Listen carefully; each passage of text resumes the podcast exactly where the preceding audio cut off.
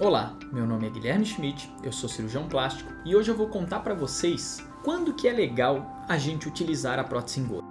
Normalmente na consulta, muitos pacientes vêm e falam pra gente, doutor, eu quero um resultado bem natural. E isso, na maioria das vezes, não é isso mesmo que o paciente quer. Mas nos pacientes que realmente desejam uma mama com o colo um pouco mais apagado, ela torna-se uma boa escolha, já que normalmente ela tem esse formato, com um polo superior normalmente mais vazio e uma menor distância do ponto de maior projeção até o final da prótese. Bom, doutor, mas eu quero o meu colo bem marcado, eu não quero utilizar essa prótese em gota porque eu quero que preencha bem o meu polo superior.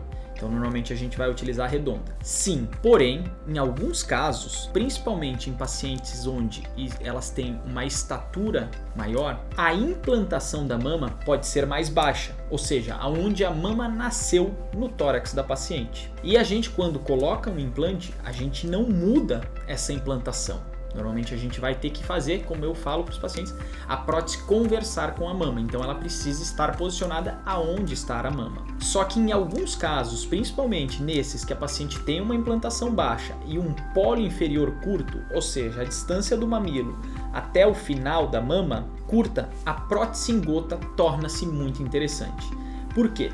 Comparadamente, se a gente for ver, a prótese redonda ela tende a ter ponto de projeção até o sulco muito mais longo que da prótese em gota. E esse tem que, ser, tem que ser a distância entre o mamilo da paciente e até o final da mama. Então, se a paciente tem um polo inferior curto, a prótese anatômica torna-se muito interessante, porque eu não vou precisar alongar mais ainda esse polo inferior da paciente e com isso rebaixar mais ainda a mama. E uma outra artimanha que a gente tem na prótese em gota é que ela não precisa necessariamente ter o seu formato aqui arredondado. Ela pode ser mais alta do que larga.